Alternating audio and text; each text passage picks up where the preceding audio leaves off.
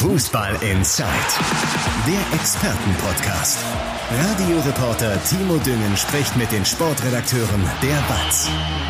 Ja, hallo und herzlich willkommen am Donnerstag zu einer neuen Folge eures Lieblingspodcasts, Schrägstrich, äh, Vodcasts.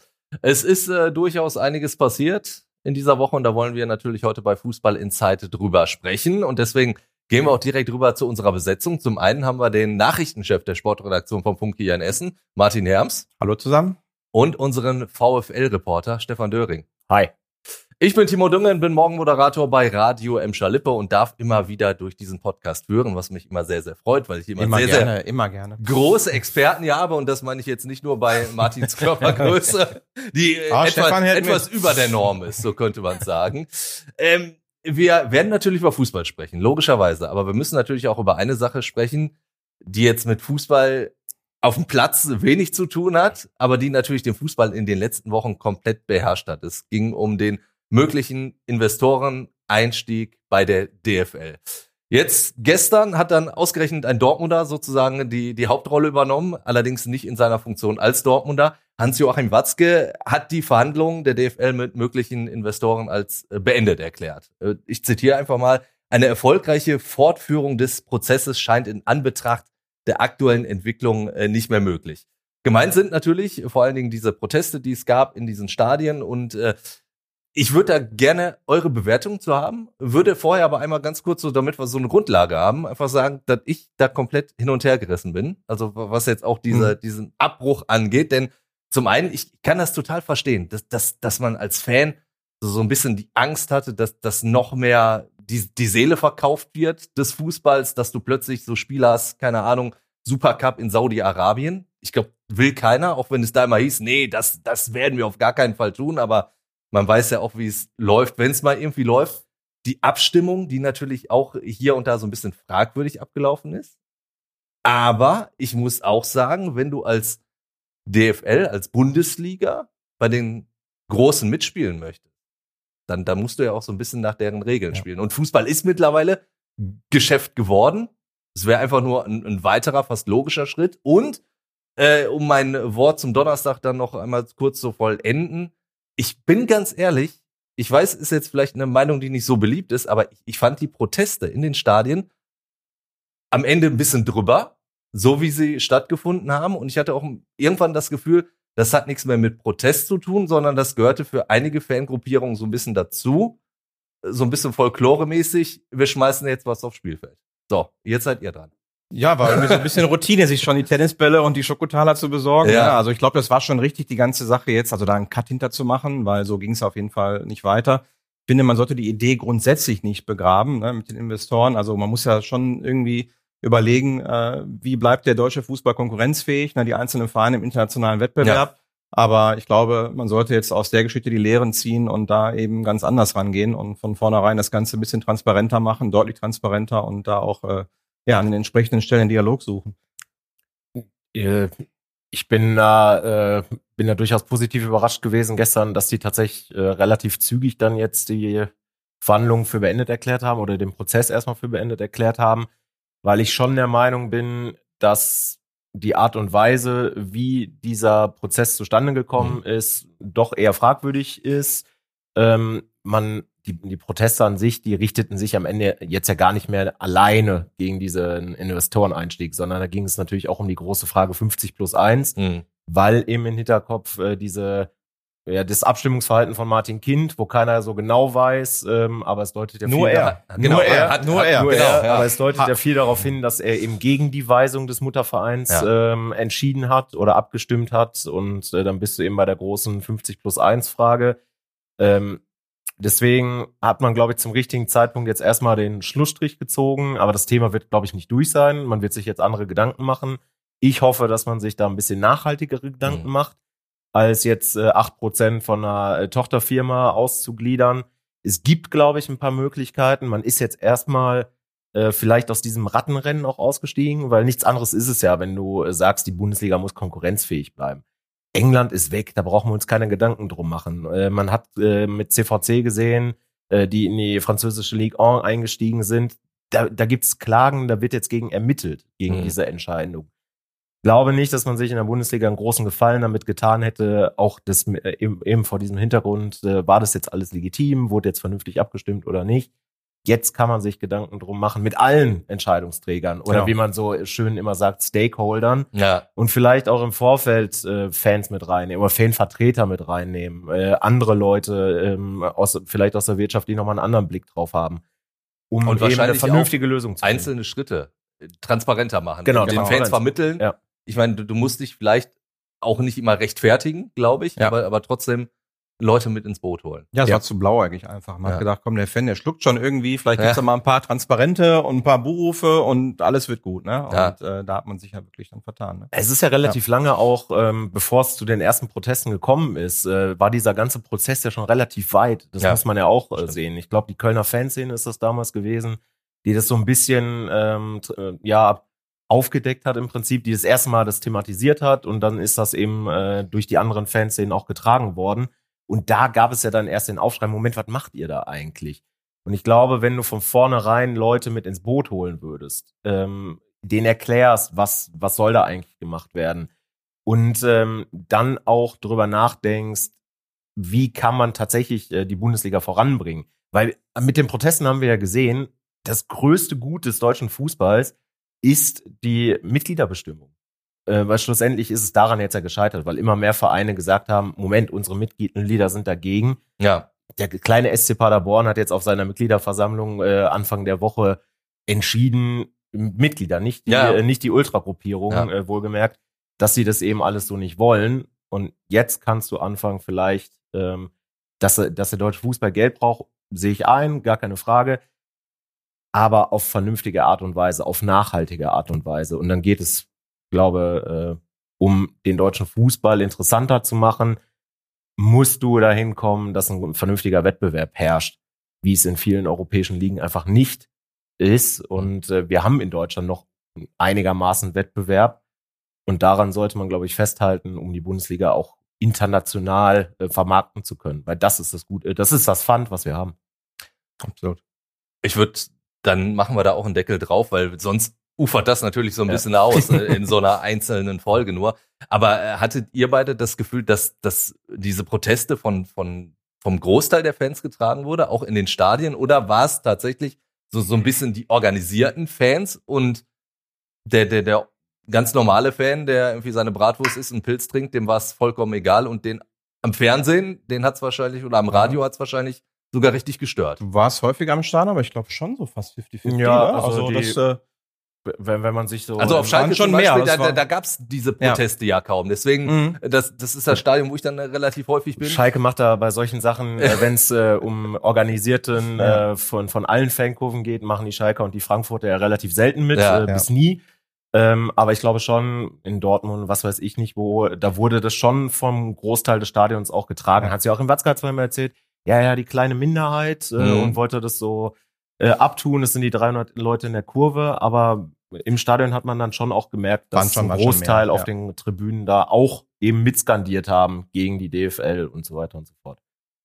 Dann lasst uns jetzt auf den Sport gucken. Ist ja auch durchaus so ein bisschen was passiert. war was, ne? Ja. unter der Woche Champions League, Borussia Dortmund, ähm, Achtelfinal-Hinspiel, 1-1 bei der PSV Eindhoven. Würde ich jetzt erstmal sagen, Ergebnis top. Hätte vorm Spiel überhaupt keiner gemeckert. Aber so die, die Umstände, wie dieses Ergebnis zustande gekommen ist, da müssen wir drüber reden. Also, da müssen wir auf jeden Fall drüber Fängt reden, genau. auf jeden Also- ich, ich würde jetzt erstmal bei der Schiedsrichterentscheidung anfangen. Ja, Die, die äh, zu diesem Elfmeter führt, zum 1 zu 1. Gab es ja durchaus unterschiedliche Meinungen, also Ja. zumindest von, von Schiedsrichterseite her wurde, wurde dieser Elfmeter ja ähm, durchaus legitimiert. Ich persönlich würde weiterhin dabei bleiben, das war kein Elfer. Also weil Mats Hummels einfach den Ball spielt und danach, ja, Tillmann abräumt, aber er spielt halt erst verdammt nochmal den Ball. ich hätte ihn auch nicht gegeben, aber ich würde jetzt auch nicht sagen, dass es eine hundertprozentige, klare Fehlentscheidung war, weil er spitzelt den Ball jetzt auch nicht weit weg. Ne? Der Ball war danach für den Stürmer noch in Reichweite und danach räumt er ihn halt voll ab. So, also nochmal, er berührt Ja, zuerst den Ball, okay. so, ne, war früher Selbstverteidiger, zwar auf Amateurebene, aber äh, ne, hätte ich mich wahrscheinlich an Hummels Stelle auch aufgeregt. Ja. Aber ähm, da muss man sich natürlich auch die Frage stellen, warum grätscht er da überhaupt? Ne? Also ich finde jetzt einfach sein lassen. Er wäre auch ohne Grätsche, glaube ich, an den Ball gekommen. Das ist nicht so, dass er dann in letzter Linie irgendwie dann noch einen Schuss blocken muss oder so.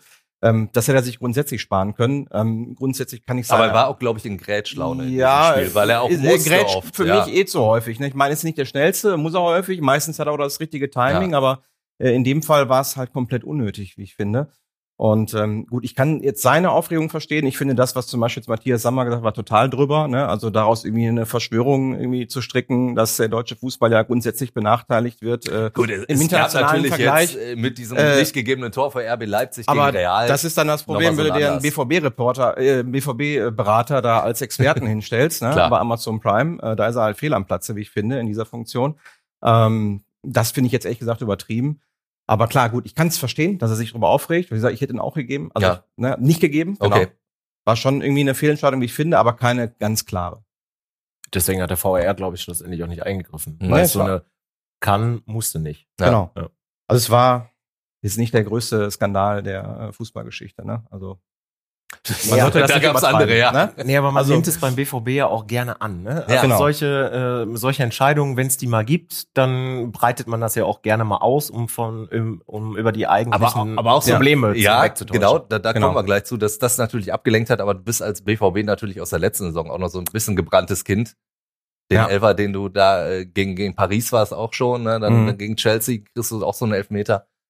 Ich glaube, dann reagierst du dann natürlich sensibler. Aber Ist ärgerlich, ne? Ja. Wenn, ich- behaupte mal 50-50 so Entscheidungen. Ne? Ja. Also wenn die gegen nicht gepfiffen wird, ist das ärgerlich auf dem Niveau, ne? Also enges Spiel, aber ähm, trotzdem sollte man vielleicht mal erstmal auf die eigene Leistung. Ja, denn das, insofern war dieser Elfmeter für Dortmund gut, weil dann kaum noch jemand über diese Leistung gesprochen hat, Mhm. die der BVB abgeliefert hat. Und da muss ich sagen, die fand ich erschreckend schwach. Also Total. spielerisch, vor allen Dingen die zweite Halbzeit, war ja fast Kreisliga-Verhältnisse. Du hast es angesprochen, dass das, das Ergebnis. Der Ball wurde nach vorne gepölt und wurde vorne wieder verloren. Also, Ja, ja aber das ist, äh, das, äh, so spielt der BVB eben in der Regel in dieser Saison, ne? Gegen Mannschaften, die wirklich hoch pressen, die sie früh angreifen. Das Ja. hast du gegen, gegen Stuttgart gesehen, das hast du gegen Leverkusen gesehen. Ähm, denen fällt halt einfach nichts anderes ein. A, weil die Ballsicherheit im zentralen Mittelfeld fehlt. Ne? Ja. Also gerade Emre Can oder so verliert viel zu viele Bälle, hat einfach nicht die, die ja das Tempo und äh, ja die technischen Fähigkeiten, um sich dann aus solchen Situationen zu befreien. Äh, Jan Matzen, der das in der Bundesliga zuletzt gut gemacht hat, der immer wieder mal von links reingerückt ist, er hatte halt auch nicht einen guten Tag gehabt in Eindhoven. Ja, und ich sag mal, Innenverteidigung äh, ist ja eigentlich ganz gut am Ball. Also Mats Hummels äh, wird ja nachgesagt, einen ganz guten Ball zu spielen, auch Ja. von hinten raus. Ne? Ähm, das siehst du einfach im zentralen Mittelfeld. Dazu kommt dann einfach, dass bestimmte Spieler ja auf dem Niveau einfach an ihre Grenzen stoßen. Ich denke so an Riasson, an Wolf, eben auch an Schahn. Ähm, da fehlt einfach auch ein Schuss Qualität, ne? um sich dann auf dem Level entscheidend durchsetzen zu können. Und dann kommt dann eben so ein Spiel zustande. Nach vorne hin ging gar nichts. Also ich fand Jaden Sancho echt richtig, Ja. richtig schlecht. Ne? Also eine besorgniserregende Leistung. Der, der, hat nicht, der hat quasi ja nicht stattgefunden. Der hat Ja, überhaupt nicht eine stattgefunden. Der hat ja gesehen, 30 der hat- Ballkontakte gehabt. Ja. Ne? Also das ist für so einen Mann Nicht ein viel Dribbling zu gewonnen, wenig. Gar also- nichts. Also da muss man sich wirklich mal, ja, da hat man jetzt ein paar Antworten bekommen, warum er bei Manchester United nicht gespielt hat. das ist richtig. Ja? Also das ist nicht der Sancho, den man kannte, äh, der Dortmund damals verlassen hat. Ähm, richtig schwach. Der Einzige, der vorne mal was machen kann, ist Daniel Mahlen. Also wenn ich noch darüber nachdenke, dass man irgendwie ja, den verkaufen wollte oder abgeben wollte im, im äh, Winter, das wäre eine Katastrophe gewesen. Ja. Ist der Einzige, der vorne mal was macht. Macht Endeffekt, entsprechend das das Tor Tor. war ja auch seine Einzelleistung. War eine ne? Einzelleistung, hat ein bisschen Glück, war abgefälscht, aber ist wirklich der Einzige, der sich dann vorne durchsetzen kann im 1 gegen 1. Füllkrug ist, ist eben abhängig von, von Zuspielen, die waren nicht da. Ja, So, und du hast einfach in dieser Mannschaft international gesehen, also so Bundesliga für die meisten Gegner reicht das, sagen wir mal, jetzt reden wir jetzt von, von Champions League und so, werden sie möglicherweise schaffen, wenn jetzt auch der fünfte Platz dazu reichen wird. Ähm, aber auf dem Level reicht das nicht. Die haben natürlich noch Glück gehabt, dass sie jetzt nicht das- in das allerhöchste Regal gegriffen haben, ne, bei der Verlosung. Also PSV Ja. Eindhoven führt die Eredivisie äh, souverän an, aber ist eben nur die Eredivisie. Ne? Also ich glaube, man hätte im Achtelfinale durchaus äh, stärkere Gegner bekommen können. Da hatte man dann doch Losglück und ja, jetzt hat man ja immer noch eine ordentliche Ausgangsposition. Ne? Also wenn man schafft, PSV Eindhoven zu schlagen, sollte der Anspruch sein zu Hause für Borussia Dortmund. Dann ist man zumindest im Viertelfinale. Top 8 ist natürlich ein gutes Ergebnis. Aber ja, kaschiert das Ganze so ein bisschen. Ne? Ja, und äh, du hast das auch schon gesagt, wa- was so richtig fehlte, war, war einer, der mal so, so ein bisschen das Heft in die Hand nimmt. Also mal so, so auch äh, Verantwortung übernimmt, wie ich finde. Also Emre Can hat so angesprochen, trägt die Kapitänsbinde ja auch seit, seit dieser Saison, aber Ja, aber dann, dann von vornherein Fehler ist. Ja, meiner Meinung gut, nach. Also absolut. Emre Can darfst du nicht die Kapitänsbinde geben. er war aber natürlich nach einer äh, relativ starken Rückrunde, die er gespielt hat. ja, also, aber du gibst jemand die Kapitänsbinde, der dann verlängerter Arm auf dem Feld ist, der nicht unumstrittener Stammspieler ist, ist der nicht wirklich vorangeht. Da sind wir vielleicht auch bei einer Generationsfrage, weil das gleiche betrifft auch Goretzka und Kimmich bei den Bayern zum Beispiel. Ist alles ungefähr eine Generation, sollen alle Führungsspieler sein, sind sie aber einfach nicht. Mhm. Und äh, wenn man bedenkt, dass man äh, einen Emre Can äh, zum Kapitän gemacht hat, um Alvarez zum Beispiel nicht von Ajax zu holen, der dann nach West Ham gegangen ist und in der Premier League eine Unumstrittener, Leistung unumstrittener Stammspieler. Genau, ja. dann ist das schon vor der Saison aus meiner äh, Sicht ein großer Fehler gewesen, ähm, sich so darauf festzulegen. Und man sieht einfach in dieser Saison, dass ein Chan limitiert ist, was das äh, taktische Verständnis angeht. Ähm, der mag ein Arbeiter sein, das, da sage ich gar nichts gegen. Aber du brauchst bei Borussia Dortmund auch ähm, kreative Leute, die ein Spiel an sich reißen können. Ähm, das hat ein Brand vielleicht noch, aber auch nur an, An guten Tagen. Mhm. an schlechten Ja. Tagen taucht er wahnsinnig ab. Ähm, Marcel Sabitzer äh, spielt eine okaye Saison. Hat sich gesteigert, ne? Also war Anfang der Saison fand ich boah, also echt schwierig. Äh, mittlerweile sind, ist es ganz okay, also ein paar ordentliche Leistungen gebracht, aber Ähm, viel mehr kommt da nicht. Genau, aber wenn du dann siehst, äh, dass dein Kapitän eben auch nicht die, den Stolz aussprüht, äh, für Borussia Dortmund auf dem Feld zu stehen oder auch in der Champions League zu spielen, dann ist es äh, für, ja, also die Probleme sind irgendwo dann auch hausgemacht. Ja, du hast einfach zu wenig Qualität im Kader. Du hast halt mit deinem besten Mann verloren. Ja, mit Jude Bellingham ist natürlich immer schwer, sowas aufzufangen. Klar. Ne? Und ähm, ja, ein Matcher, der als Gesetz geholt wurde, ist jetzt dauerhaft verletzt. So, Sabitzer, haben wir drüber gesprochen, Emre Can äh, ist nicht die Lösung. Und ähm, ja, auch so Aber selbst jungen- ein Julian Brandt, der Ja. reinkommt und dann ja auch wirklich gar nichts gerissen hat. Ich glaube, das Problem ist auch so ein bisschen, dass man hatte sich vielleicht darauf verlassen, dass sich einige junge Spieler wie, wie Mokoko oder wie Duran will, ne, Mhm. äh, Bino Gittens, dass sie vielleicht mal einen Sprung nach vorne machen. Das ist denen aber nicht so gelungen. In den Jahren zuvor war es ja immer irgendein junger Spieler, der dann irgendwie ne, die nächsten Schritte gemacht hat. Ähm, das war jetzt diesmal nicht so der Fall. Und dann merkst du einfach, es ist einfach ein Substanzverlust, den kannst du momentan als Borussia Dortmund nicht verkraften. Die beiden Neuen, die, die Dortmund geholt hat in der Winterpause, Marzen und Sancho, haben wir jetzt gerade schon drüber gesprochen, beide überhaupt kein Faktor. Also Marzen mit vielen Ballverlusten, zumindest im, Ja, in der Bewegung am- nach vorne. Jetzt, genau, Dienstag, jetzt, jetzt ja. wirklich äh, im Spiel in Eindhoven. Ansonsten spielt er, haben wir auch schon gesagt, eine gute Rolle, Mhm. hat die Dortmunder Möglichkeiten auch durchaus erweitert, indem er einer ist, der, der von der linken Seite im Spielaufbau helfen kann, definitiv. Sancho, wie gesagt, jetzt in dem Spiel überhaupt kein Faktor. Vorher schon die Ballannahmen, die man immer mal wieder sieht, die sind schon schick, kann man nicht sagen. Äh, aber bei Sancho haben sie schon vorher immer gesagt, wenn der einschlägt, können wir ihn eh nicht halten. Mhm. Und, und bei Matzen, ich, lasst mich jetzt nicht lügen, die festgeschriebene Ablöse zwischen 30 und 40 Millionen, da muss man sich nach dem Spiel jetzt auch überlegen, wäre er das wert? Ja, du hast natürlich jetzt noch nicht die Gegner gehabt, auch in der Bundesliga, ne? Hat sich vielleicht so ein bisschen davon täuschen lassen, die ersten drei Spiele gewonnen, ja, aber ja, Darmstadt, Köln, äh, VfL Bochum. Und äh, jetzt wird's so Schritt für Schritt ein bisschen schwerer. aber die Bochumer ne? schlägt nun mal nicht jeder. Ne? Ja, das stimmt allerdings, das stimmt allerdings. ja, aber dann kam Heidenheim unentschieden, das ist jetzt wieder Ja. drei Remis in Folge, ne? Und die Gegner werden jetzt Schritt für Schritt schwerer. Also jetzt Hoffenheim, dann Union Berlin, die werden jetzt auch wieder ein bisschen besser und die Großen kommen dann eben noch, ne? Und dann wird man halt sehen, ne? Rückspiel Eindhoven. Ähm, ja, Matzen ist vielleicht sowas, so ein bisschen wie der Guerrero-Ersatz, den es dann im Sommer nicht gab. Ne? Ja. Also äh, wirklich nach vorne hin sehr, sehr ordentlich. Und wie gesagt, kurbelt das Spiel auch immer wieder von hinten links an, schiebt immer wieder ins Zentrum rein.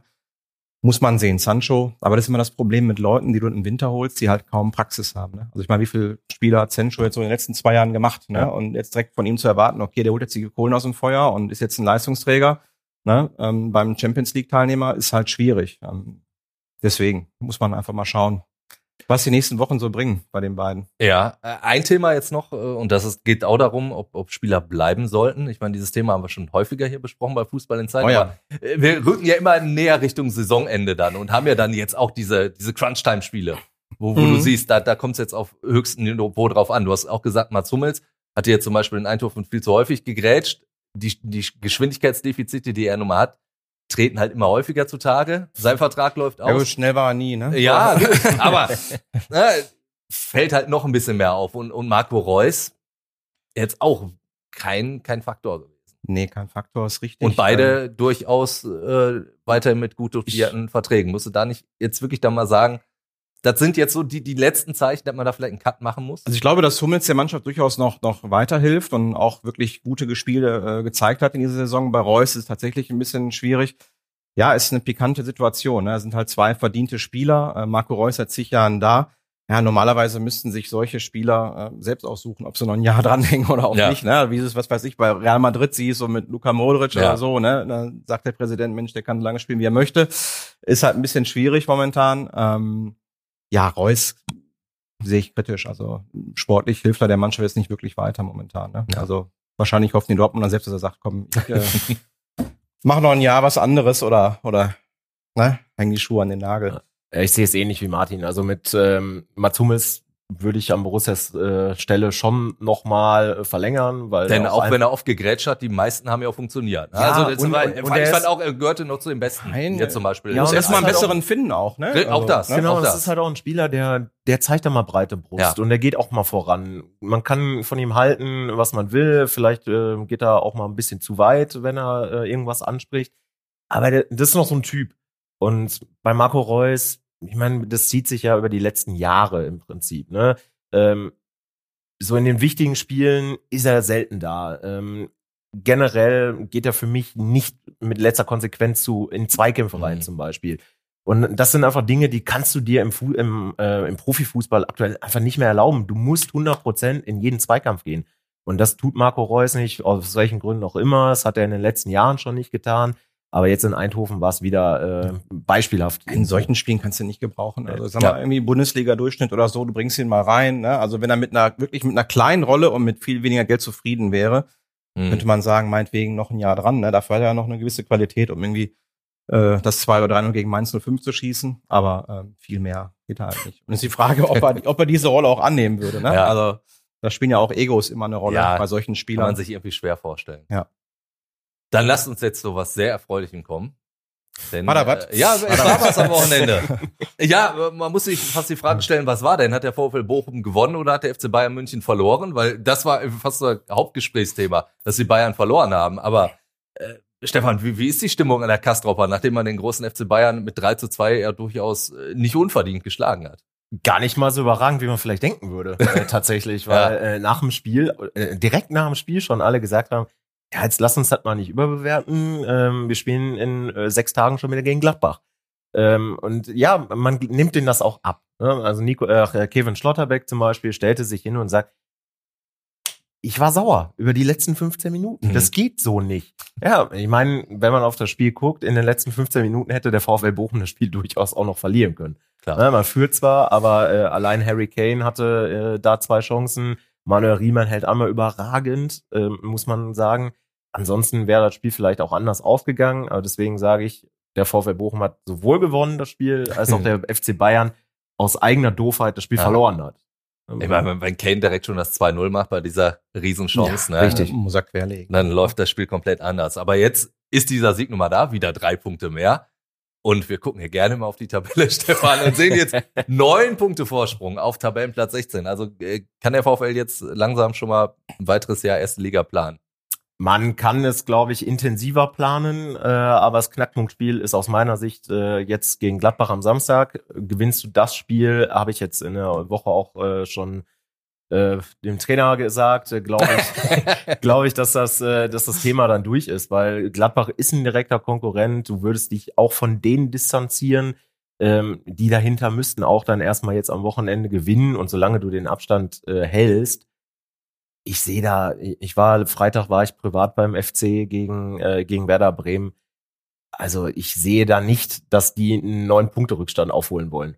Ja, also bei allem Respekt, aber spielerisch ist das nichts. Und der VfL Bochum ist, ist super stabil. Das haben wir jetzt mehrfach in den letzten Wochen äh, auch hier schon gesagt. Ja. Ähm, ich kann mir nicht vorstellen, dass die einbrechen. Definitiv nicht. Deswegen nächstes Jahr Bundesliga.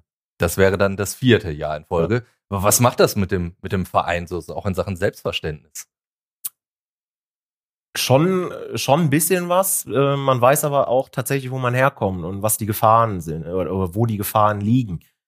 Du musst ähm, als VfL Bochum eben auch immer äh, gucken, wie kannst du deinen Kader kreativ gestalten. Ähm, es laufen im Sommer, glaube ich, zehn Verträge aus, ähm, unter anderem von so wichtigen Spielern wie Takuma Asano, wie äh, Christopher Antwi Ajay. Ähm, Schlotterbeck Laie. äh, ne? Kevin Ja. Schlotterbeck, äh, die Laie äh, läuft aus, den will man unbedingt behalten. Da will man auch an die Schmerzgrenze gehen, äh, wie man so hört. Ähm, aber da, je nachdem, was Marc Letter und äh, Patrick Fabian äh, jetzt in den nächsten Wochen und Monaten veranstalten, wird sich dann eben auch zeigen, wo der VfL nächstes Jahr in der äh, Bundesliga eine Rolle spielen kann. Aber wenn man vierte Jahr Bundesliga spielt, dann ist es durchaus auch ein Faustpfand in Transferverhandlungen. Ja. Und, und ändert das dann was? Wir haben vor ein paar Wochen über das kleine Revierderby gesprochen, als, als Bochum gegen Dortmund gespielt hat. Ändert das dann wirklich was an dem Machtverhältnis im Ruhrgebiet? Also, Ja, jedes Jahr hilft dir, glaube ich. Ja. Ja. Also jedes Jahr, dass du Bundesliga spielst und dass der Konkurrent aus Gelsenkirchen dann eben in der zweiten rumdümpelt, äh, ja, festigt so den Status Ja. ne, des, des. VfL Bochum. Ist einfach so. ich glaube, das Kleine wird, äh, wird dem VfL immer noch äh, weiter anhängen, weil das ist, es ist historisch gewachsen. Die haben das kleinste Stadion von allen. Ähm, gut, wenn man jetzt Rot-Weiß Essen vielleicht ausnimmt. Äh, aber ja, so dieses Grau-Maus-Image werden, werden sie, glaube ich, so schnell nicht los. Aber ich glaube, dass man da auch durchaus ganz gut mit leben kann. So als der kleine Underdog im Ruhrgebiet. und wenn sie jetzt wieder den Stempel unabsteigbar draufkriegen, wäre man, glaube ich, in Bochum auch wieder sehr, sehr zufrieden. Ne? Schon, ja. Die, die äh, Verträge, die auslaufen, beziehungsweise die Laien. Also Schlotterbeck hast schon gesagt, da will der VfL an die Schmerzgrenze gehen. Wie weit würde der VfL bei Takuma Asano gehen? ähnlich weit. Ähm, hat man auch offen kommuniziert. Ähm, es sollen jetzt in diesem äh, Zeitraum äh, Gespräche auch laufen mit den Beratern. Takuma Asano hat selbst gesagt, er weiß, was er am VfL Bochum hat. Äh, die Verantwortlichen werden ihm das auch alles nochmal darlegen. Ähm, welche Rolle er äh, in der Mannschaft spielt, ist er da, ist er natürlich unumstrittener Stammspieler, ne? Und äh, alles ist auch auf sein Spiel mehr oder weniger dann zugeschnitten. Und ob er diese Rolle woanders haben wird, ist fraglich. Er ist ja auch, äh, bevor er nach Bochum gekommen ist, äh, schon ein bisschen unterwegs gewesen und hat eben nirgendwo so diese Rolle spielen können. Hm. Klar wird man, wird er wahrscheinlich jetzt auch mit dieser Saison, das ist, äh, so ein Tor wie gegen den FC Bayern, äh, hilft da natürlich bei der eigenen Marktwertentwicklung Ja. äh, sicherlich. Ähm, ist es, äh, würde er woanders mehr Geld bekommen, keine Frage. Aber der VfL zahlt ja auch nicht mit, äh, mit Wasser und Brot, ne? Klar, aber ist so in so einem Alter, wo du sagst, okay, das, das ist nochmal, also es ist nicht der letzte Vertrag, aber das ist jetzt schon der Vertrag, wo du wahrscheinlich dann nochmal durchaus gerne mehr verdienen möchtest. Mit Sicherheit. Äh, mit- Also ich meine, wer möchte nicht mehr Geld verdienen? ist Da will immer die Frage, wer, wer, 17-Jähriger, wer anfragt. Ne? Ja, richtig. Klar, so, natürlich gibt's dann auch in der Bundesliga so Vereine wie Wolfsburg, Hoffenheim oder Ja. so, auch Gladbach, die einfach deutlich mehr zur Verfügung haben. Ne? Genau, also der nächste Ja. Gegner Gladbach soll, hört man, Ja. äh, durchaus Interesse an Takuma Asano haben. Aber der wird einen Teufel tun, da jetzt was äh, auszuhandeln äh, mit Gladbach, wenn man nicht weiß, ob die nächstes Klar. Jahr Bundesliga spielen. Ja. Weil, da muss man sagen, äh, seit dem Winter oder seit der Winterpause äh, geht es bei Gladbach äh, eher in die andere Richtung. Und zwar extrem. Ja. Mhm. Und wenn die am Samstag das Spiel gegen Bochum verlieren, dann brennt da, glaube ich, der Baum. Dann ist vielleicht nicht der Trainer fällig ähm, oder, oder projiziert sich das nicht auf den Trainer.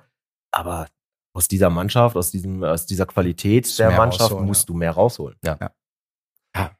Wir werden natürlich das Spiel äh, des VfL natürlich auch noch tippen am Ende. Ich habe mir aber gedacht, äh, wir machen das heute mal noch mal ein bisschen anders als sonst.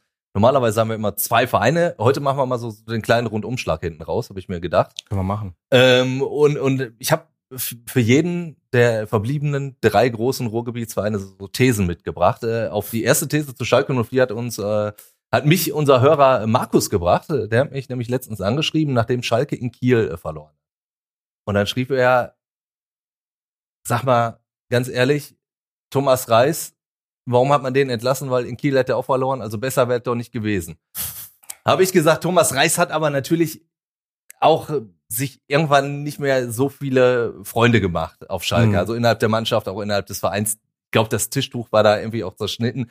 Deswegen wäre es mit Thomas Reis wirklich nicht weitergegangen. Aber rein sportlich gesehen hat er natürlich recht. Also da hat sich ja Schalke nicht verbessert und deswegen wäre meine These, äh, These wirklich, Karel Geratz, der neue Schalke-Trainer, der jetzt auch schon was länger da ist, hat die Schalker Mannschaft definitiv nicht stärker gemacht. Ja, das kann man, glaube ich, so unterstreichen. Äh, man hatte sicherlich so ein bisschen Hoffnung vor der Winterpause. Da gab es ja noch ein paar ordentliche Auftritte. Da hat man, glaube ich, so fünf oder sieben Punkte geholt aus den Ja. letzten drei Spielen. Dann plus noch eine Vorbereitung, ne, dass man dann da ganz gestärkt rauskommt. Ja. Und äh, insgeheim hat der andere sicherlich noch gehofft, oh, ne, bis oben hin sind es vielleicht noch acht, neun Punkte, eine Ja, gerade Serie. dieses letzte Spiel gegen Fürth zu. Hause war zwar nur ein Unentschieden, aber es, Ja. das hat Spaß gemacht. Und Genau, das, das, war ein ordentlicher ja. Fußball, aber dann totaler Rückschritt. Ja. Ne? Also jetzt auch das Spiel gegen Wien Wiesbaden war ja grauenvoll. Grauenvoll. Ein fürchterliches, ein fürchterliches Ja. Gewürke. Und äh, ich meine, die hatten, Schalke hatten noch Glück, dass Ivan Protein gefehlt hat, ne, der beste Stürmer der, Ja. der Wiener. Äh, die waren ja total harmlos auch. Ne? Ja. Also du hast wirklich noch das Glück gehabt, dass du noch gegen eine richtig schwache Mannschaft gespielt hast, aber nach vorne hin mit Ball null Ideen. Das war ja gar nichts. Ja. Also denen fällt ja wirklich überhaupt nichts ein. Die können froh sein, dass Karaman momentan echt eine ganz gute Form hat. Ne? Er ist so ein bisschen so die Schalker äh, Lebensversicherung. Ne? Wobei Braunschweig auch aus dem getroffen. Spiel heraus auch nicht so viel Ja, gelungen ist, aber den Aber er ist wenigstens noch ein, er ist noch ein. Aktivposten. Ja, so, richtig. ne? Ich fand es jetzt auch nicht verkehrt, Simon Terodde rauszunehmen. Klar, ist immer irgendwie ein Politikum, wenn du deinen Kapitän, Torjäger, Kultfigur auf die Bank setzt. Aber in Kiel hast du ihn ja überhaupt nicht gesehen. Das war erschreckend schwach auch. Ne? Und irgendwas muss er halt tun. Und ähm, ja, also ich glaube, die Schalker werden bis zum Ende unten drin bleiben. Ne? Also gerade jetzt auswärts ist ja überhaupt nicht zusammengelaufen. Ne? Und ähm, ja, einige schwache Gegner von unten hast du jetzt schon weg. Und dann, wenn dann irgendwann die Großen kommen, Ja. werden sich steigern müssen. Das reicht noch nicht. Also sagen wir so drei, vier Siege müssen sie noch einfahren. Man muss aber, glaube ich, also ja, die These würde ich unterschreiben. Man muss aber eben auch den Kader sehen. Und da hat Karel Geratz auch nicht das, äh, äh, nicht das Beste zur Verfügung, sagen wir es mal so. Also ich glaube, dass äh, so wahnsinnig viel mehr in dem Kader vielleicht auch Ja. einfach nicht steckt. Dass man sich Boah. da, dass man sich im Sommer vielleicht ein bisschen Ja, äh, zu viel gedacht Aber hat. jetzt guck mal, gegen wen er gespielt hat. Also gegen Wien Wiesbaden. Haben die einen besseren Kader?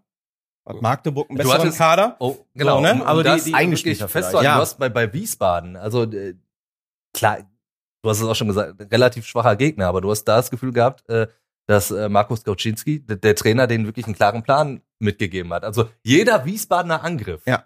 war so, dass er vorher an der Taktiktafel vorher aufgezeichnet wurde. So kam es wirklich rüber. Da wusste, jemand hatte den Ball und der nächste wusste, okay, wenn, wenn der jetzt so läuft, muss ich so laufen. Das hast du richtig gesehen. Das, das waren Ja, aber Spielverläufe so, wie es geplant war. Und auf Schalke vollkommene ich finde Ratlosigkeit. die Entwicklung der letzten Wochen so komisch. Ne? Ja. Also du hattest ja, wie gesagt, vor der Winterpause auch HSV, so die erste Halbzeit, das war auch noch okay, ne? Ja. Aber so die letzten Wochen, die sind ja wirklich dramatisch schlecht und du hast ja auch keine irgendwie verletzungsbedingten Ausfälle oder so. Karageras hat ja fast alle Spieler zur Verfügung, jetzt bis auf Edraogo, aber der ist ja schon lange nicht mehr dabei. Ja. Ähm, und weiß ja, das ist schon besorgniserregend. Muss man sagen, so als Schalke-Fan, oh, der, hätte ich jetzt dann doch ein paar Bauchschmerzen. Ja, man hat immer ein Glück, dass die Konkurrenz noch schwächer ist. Ja, Da- das- ja noch hast du vier Punkte Ja. und wahrscheinlich wird das auch reichen, aber pff, Wird auf schon, schon heftig. keine euphorische Saison mehr werden auf Schalke. Ich glaube, das können wir definitiv jetzt schon mal festhalten. ja, genau. Rot-Weiß Essen. Äh, heute Vormittag dann auch rausgekommen, dass Christoph Dabrowski den Vertrag verlängert hat. Und da wäre dann jetzt natürlich logischerweise die These, äh, dass diese Vertragsverlängerung jetzt zum genau richtigen Zeitpunkt kommt, weil man ein wichtiges Zeichen setzt. Also gerade nach Mhm. dieser Niederlage gegen, gegen Ulm, die man hatte, Hm. Jetzt aber dieses wichtige Spiel nochmal gegen Dresden, also nochmal so den letzten Punch, ob man jetzt wirklich im Aufstiegsrennen mitmachen kann oder nicht. Ich, Stefan? Ich, ich habe äh, vorhin schon gesagt, ich glaube nicht, dass äh, Rot-Weiß Essen äh, das Aufstiegsrennen noch mitgestalten wird, äh, auch ob Vertragsverlängerung hin oder her, weil es fehlt, äh, es fehlt ein vernünftiger Stürmer. Äh, du hast die Ausfälle, die dir einfach nicht passieren durften. Äh, Brumme, Schapina, äh, um die beiden zu nennen. Dass Dabrowski jetzt bleibt, hat er sich äh, anhand dieser Saison verdient. Äh, und ein Kumpel schrieb mir vorhin noch, äh, mögen die äh, Dabrowski raus, äh, Banner und Schals äh, vom Ende der letzten Saison irgendwann mal genauso unnütz sein oder so dumm daherkommen wie die Zorg raus Banner bei Borussia Dortmund vor vielen, vielen Jahren. Die gab es nämlich tatsächlich auch mal. Ja, Ähm, mal gucken. Also, Also ich, ich sehe es halt eher ein Zeichen, als als Zeichen für die Zukunft, ne? gerade auch für die neue Saison. Ist weil ganz, ganz durchaus ein. Umbruch bevorsteht. Ja, natürlich. Kann. Ne? hast 15 Verträge laufen aus. 15 Verträge von, von ganz wichtigen Spielern Ja. wie, wie Felix Götze, ne, der auch schon über seinen Berater hat verlauten lassen, dass er seine Zukunft auch vom Trainer abhängig machen wird. Ne? Also ähm, daher ist es wirklich ein wichtiges Zeichen und hoffentlich ein erster Schritt ne, für Rot-Weiß Essen, dass sie jetzt in diese Gespräche reingehen können. Und du musst es ja hinbekommen, den Stamm dieser durchaus guten Mannschaft, hat sie die Saison unter Beweis gestellt, zu halten. Ja. Ne? Und dann möglicherweise auch noch weiter zu verstärken, weil man kennt ja, ne, Rot-Weiß Essen, die Erwartungshaltung. Aber wenn du jetzt Fünfter, Sechster wirst, dann kannst du nicht an den Start gehen und sagen, bist Achter. Ne? Ja. So, dann, das geht halt nicht so bei Ja. RWE. Da musst du schon immer Schritt für Schritt nach vorne kommen. Deswegen ist es so ein bisschen Fluch und Segen gewesen auch, ne, diese starke Entwicklung in dieser Saison. Und ähm, ja, das äh, muss man jetzt so als Grundlage nehmen und dann die Gespräche aufnehmen und diesen Kader dann äh, ja halten und möglichst auch verstärken. Du hast jetzt halt die Klarheit. Ja. Genau. Mit, mit dem Trainer äh, willst du die nächsten zwei Jahre was weiterentwickeln, weiter anschieben. Ich glaube, dass er durchaus auch äh, Spieler überzeugen kann äh, von, vom Verein, von äh, seiner Philosophie, von dem, was äh, Rot-Weiß Essen ist, was Rot-Weiß Essen sein will. Aber da gehört eben noch ein bisschen mehr dazu. Kennen, wissen alle um die Finanzsituation bei Rot-Weiß. Und äh, ja, es wird, glaube ich, egal was passiert, es wird viel davon abhängen, äh, ob du deine besten Spieler halten kannst. Ja. Ja. Und ob das der Fall sein wird, schauen wir mal. Kommen wir zum Schluss zum MSV Duisburg und ich kann es gar nicht glauben, dass ich diese These hier nochmal aufstellen werde. Aber meine These ist, der MSV Duisburg schafft das Wunder und schafft den Klassenerhalt. Tja, also vor ein paar Wochen hätte ich gesagt, ne, auf keinen Hättest Fall. mich direkt eingeliefert Nee, jetzt. Also mich normalerweise auch. bei dem Rückstand, ne, und Ja. gerade nach diesem Spiel äh, Halle, also Ja. da, es schien ja so, als würden alle Lichter ausgehen. Ja, Äh, nach, tut immer noch weh, ne, diese Partie, dieses Sechs-Punkte-Spiel. ja, Gewinnst du das bis jetzt vor? wäre der MSV überm Strich. Wer ist jetzt vor? Ja. Aber trotzdem, ich glaube so, dass dieser Punkt dann in Ulm auch sehr, sehr wichtig war für den Ja. MSV Duisburg, da nochmal der auch zurückzukommen. bis zur 75. Minute Genau. vollkommen utopisch war. Ja, man sieht ja jetzt in Ulm eine sehr, sehr starke Mannschaft. Ich Ja. fand die richtig gut an, an der Hafenstraße. Und ähm, da nochmal einen Punkt zu holen war Gold wert. Und äh, ja, dann hast du jetzt mal geschafft, zwei in Folge zu gewinnen. Da geht ja dann in der dritten Liga sehr schnell, wenn Ja. du das mal schaffst. Ist auch nicht so einfach, auch jetzt mit Blick auf die nächsten Aufgaben. Ne? Ist ja alles so, alles so 50-50-Spiele für den MSV Ja. Duisburg. In Münster, Dortmund 2, Saarbrücken, das sind alles richtig schwierige Aufgaben. Aber äh, was mir halt auch aufgefallen ist, du kannst vielleicht besser beurteilen, weil du, glaube ich, im Stadion dann war es so, Ja. so ein bisschen ja, dieser Schulterschluss mit den Fans ist, glaube ich, gelungen. Ne? Also es wurde dann wieder gefeiert und Ja. so und auch das Team mit der Mannschaft und Ich äh, meine, ne? das geht natürlich auch immer schnell. Man sagt immer in Duisburg mega kritisches Ja. Publikum. Das ist auch so, aber du kriegst die Duisburger Fans auch genauso schnell wieder auf deine Seite. ja, wenn du Also vernünftige Leistung ist zeigst, wenn der richtig. Einsatz stimmt, wenn du Genau. einigermaßen vernünftigen Fußball spielst, dann sind die ja schnell da. Ja. Ist ja okay. Und das brauchst du, glaube ich, dann auch. Ne? Auch mal auswärts, dass mal ein paar mehr mitkommen, Ja. dass du da die Unterstützung hast, dann denke ich mit dem Rückenwind jetzt, ne, Ginczek hat ja auch, glaube ich, jetzt so die Form gefunden, äh, dann, dann kannst du schon schaffen. Also zwei Punkte. Ja, und plötzlich, äh, man muss sagen, Boris Schommers, der, der die Taktik nochmal umgestellt hat. Also Ja. das war ja auch ein Trainer, der, der gefühlt schon wieder weg war. Also äh, da hat auch viele Leute gesagt, nach diesem Halle-Spiel, komm, jetzt musst du wirklich nochmal die allerletzte Patrone zünden und nochmal einen Trainerwechsel starten. Ja. Aber der stellt jetzt um, hinten auf, auf Dreierkette, lässt Niki Köller zum Beispiel weiter hinten spielen auf der linken Seite. Ja. Und es funktioniert. Und, und vor allen Dingen, es war ein Ginczek da vorne, auch, also auch diese Kombination funktioniert plötzlich mit so einem Zweiersturm. Ja, es waren nur zwei Spiele und vielleicht bin ich da jetzt an der Stelle schon zu euphorisch, aber das sah ja gut aus Ja, du musstest ihm mehr Vertrauen schenken, weil ich meine, was willst du machen als SV Duisburg? Das dritte, vierte Mal Ja, oder das ein ist- Trainer wechseln. Du hattest ja, Ja. die Patronen schon doppelt verschossen. Ja. Ne? Also du hast dich zu dem Zeitpunkt dann entschieden, nicht auf Wural zu setzen, sondern ihn zu holen. Ja. Ja, und er hatte ja durchaus Erfolg bei seiner letzten Station. Also Düren kannte ja vorher keine Sau, sind jetzt dann Zweiter gewesen, als er gegangen ist Ja. in, in der Regionalliga West. Und ähm, ja, du hattest ja keine andere Wahl und er hat halt bewiesen, dass es kann. Jetzt scheint er so die Puzzleteilchen alle äh, ne, passend gelegt zu haben. Muss man sehen. Also sieht auf jeden Fall jetzt deutlich, deutlich besser aus für den MSV Duisburg. Weil zwei Punkte ist ein bisschen Schlagdistanz. Könnte machbar sein. Ist machbar. weil, Ist- weil die Konkurrenz ist auch da nicht äh, Ja. überragend. Ja. Ne? Jeder Fall, ähm, dritte Liga super eng. Ähm, da kann, kannst du gegen äh, den letzten verlieren. Ich meine, wer, wer hätte denn zum Beispiel Regensburg gedacht, auch ja, zwei verloren, ne? Eben, wer hätte denn gedacht, dass Freiburg 2 gegen Regensburg gewinnt, äh, zum Beispiel. War doch Ingolstadt. Ja, Ingolstadt, Ingolstadt, Ingolstadt, genau, Ingolstadt. Also, Ja, wenn du es schaffst, zwei, drei zu gewinnen, bist du da. Ne? Ja. Ist, Ja. ist halt so. Und ähm, ja, sieht, sieht ganz gut aus, muss man sagen.